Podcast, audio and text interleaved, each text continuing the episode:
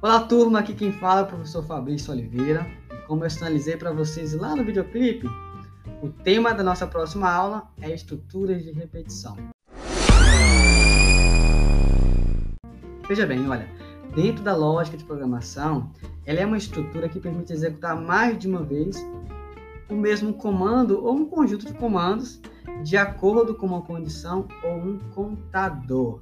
Guardem bem esse nome, contador ele é muito utilizado dentro das estruturas de repetição.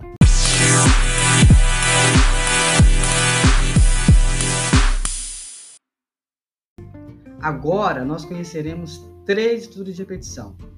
A primeira dela, delas, while, que significa enquanto.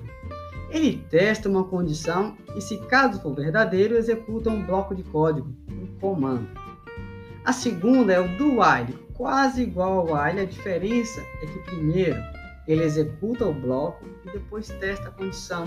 E caso seja falsa, aí ele vai para a próxima instrução. Por fim, nós temos o for, utilizado geralmente quando existe um término definido. Ou seja, sempre vai ter um fim definido para esse laço implementado no início. Para a linguagem C, bem para as demais linguagens de programação moderna, essas são as estruturas de repetição utilizadas. Fiquem atentos a esses conceitos que serão trabalhados em nossa aula ao vivo.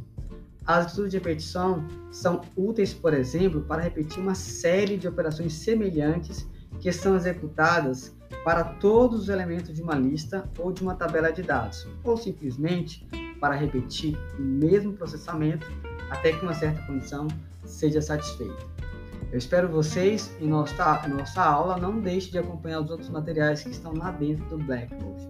Até mais e aquele abraço do Mago!